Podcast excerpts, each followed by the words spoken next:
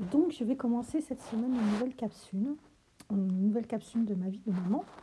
Et j'ai choisi pour commencer les classes découvertes, les classes vertes, les classes où nos enfants, euh, durant le temps scolaire, s'en vont une semaine euh, découvrir un autre lieu avec leur maîtresse, avec euh, des accompagnants, avec leur classe, avec leurs camarades de classe et qui euh, vont pendant une semaine découvrir euh, d'autres lieux, d'autres moments euh, sans nous et qui apprennent les premiers pas de l'autonomie et les premiers envols.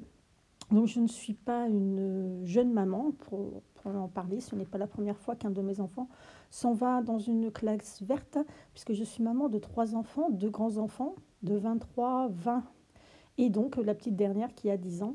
Et c'est donc la petite dernière qui s'en va la semaine prochaine, donc découvrir les volcans euh, pendant une semaine avec euh, ses camarades de classe. C'est euh, de mon expérience, de par mon expérience, c'est une semaine que nous les parents, selon notre sensibilité, on vit plus ou moins bien. néanmoins, pour les enfants, avec le recul que j'en ai, c'est que réellement, ça leur fait d'immenses souvenirs. C'est des choses qui gardent ancrées dans leur parcours de vie pendant des années. C'est une expérience qui est vraiment fondamentale et qu'il faut laisser euh, les enfants euh, avoir cette expérience et ne pas s'arrêter à un point de vue euh, financier pour les empêcher éventuellement de pouvoir partir de façon plus sereine et vers l'autonomie, de partir plus sereine vers l'autonomie, vers des moments avec leurs camarades, et euh, pouvoir partager des choses avec sa maîtresse. C'est vrai que hum, c'est vraiment un levier sur plusieurs points. Euh, ça leur permet aussi, eux, de se découvrir, ça leur permet aussi de comprendre ce qui va être la vie en communauté à l'avenir, que ça va être, ça va pas être toujours aussi facile de devoir supporter les uns les autres. Et des fois maintenant, quand les enfants sont un petit peu rois dans leur maison, euh, même s'ils ont certaines règles de vie, là, ils vont apprendre à les partager, à devoir faire des concessions, à devoir euh, pouvoir, en fin de compte, évoluer. Mais en tout cas, du retour, ça leur laisse énormément de bons souvenirs. Euh, vous ne serez pas, je veux dire, peut-être à l'abri que votre enfant vit mal cette expérience, qu'il ne se sente pas bien. C'est pourquoi c'est très très important de le préparer à ce départ, d'écouter ses craintes, d'écouter ces angoisses et de, de les rassurer, euh, d'en parler aussi avec la maîtresse, de faire en sorte, la maîtresse ou le maître, de faire en sorte que l'enfant parte vraiment euh, avec une oreille attentive, euh, mais qu'il puisse trouver au niveau de cette expérience des moments qui pour lui vont, vont être de vraies mines de souvenirs, des petites pépites qu'il va pouvoir garder et qui va pouvoir l'aider plus tard justement à affronter ce monde. Donc cette semaine, et eh ben donc c'était les derniers préparatifs euh, de cette grande semaine. On a en effet bien sûr euh, préparé un certain nombre de choses pour pouvoir euh, tout ce qui est la valise, les vêtements, tous les derniers achats pour pouvoir mettre tout ce qu'il faut, tout, les bottes, les impairs, les anouraks, la trousse de toilette, les derniers angoisses, les derniers câlins. Euh, et donc, en fin de compte, euh, bah, ma partie, la partie la plus difficile va donc arriver. Euh, J'ai beau être une vétérante de ce genre de, de semaine, je sais pertinemment ce qui va se passer. Je sais pertinemment que je ferai partie de ces parents qui, qui arriveront le lundi matin avec la valise de leur enfant, qui déposeront la valise dans le coffre de l'autocar, qui feront un dernier bisou à l'enfant, le laisseront monter dans le bus après cette cette euh, inscrit, cette cochée, et qui euh, partira avant que le bus démarre, rejoindre sa voiture pour verser euh, quelques petites larmes.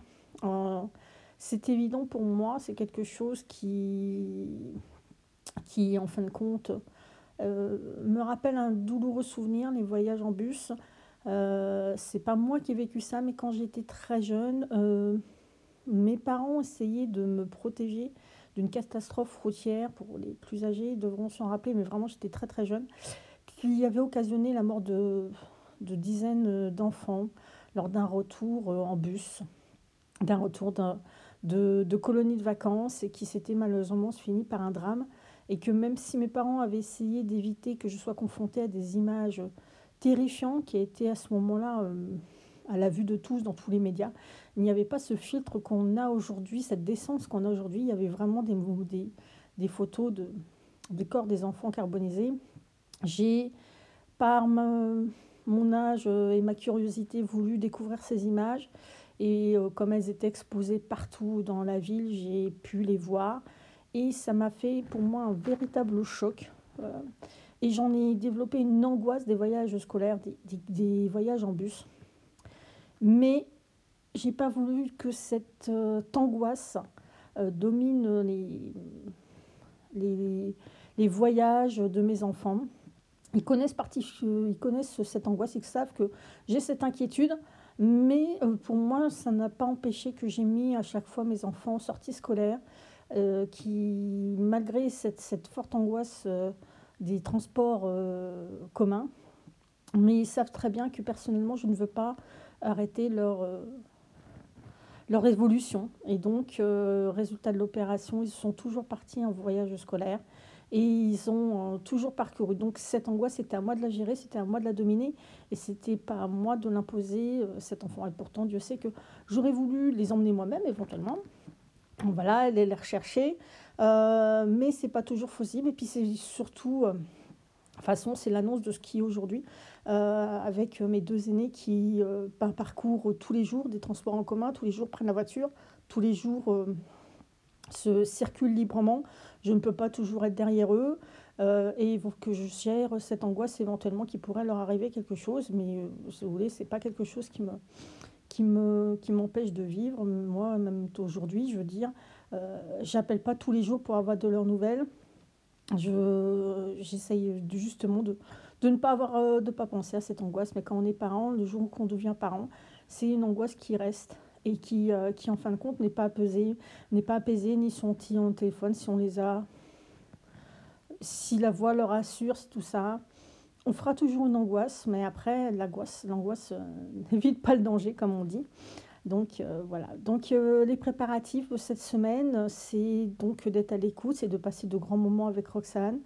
Oui, parce qu'elle s'appelle Roxane, de pouvoir partager avec elle plein de choses, encore plus que d'habitude et euh, de pouvoir avoir encore plus de moments complices, sachant que bah, pendant une semaine, on va devoir vivre l'une sans l'autre, sans avoir de nouvelles l'une de l'autre.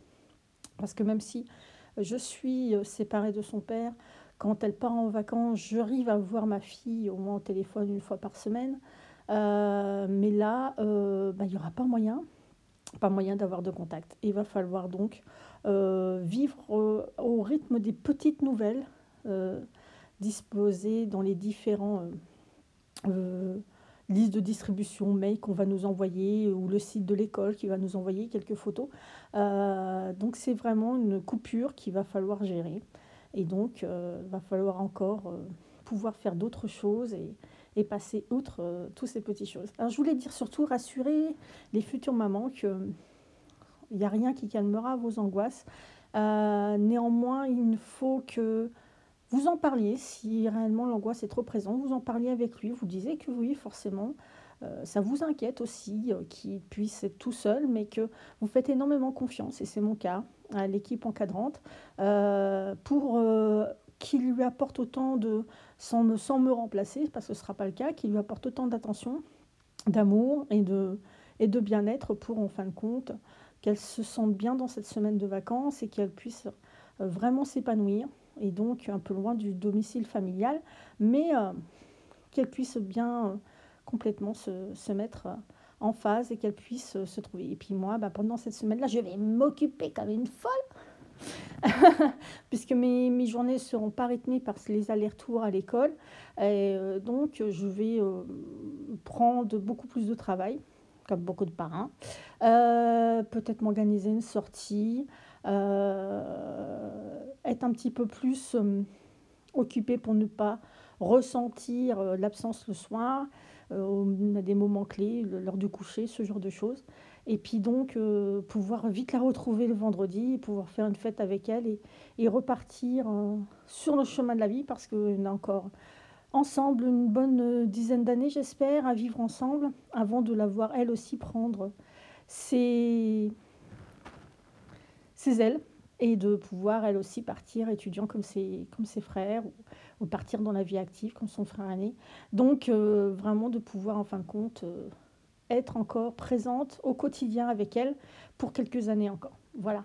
Et eh ben je vous dis à très très vite. J'espère dans les jours qui viennent, j'ai l'intention de faire des capsules un peu plus régulières. Voilà. Et c'est mon objectif. Je vous souhaite une excellente journée et je vous dis à très bientôt.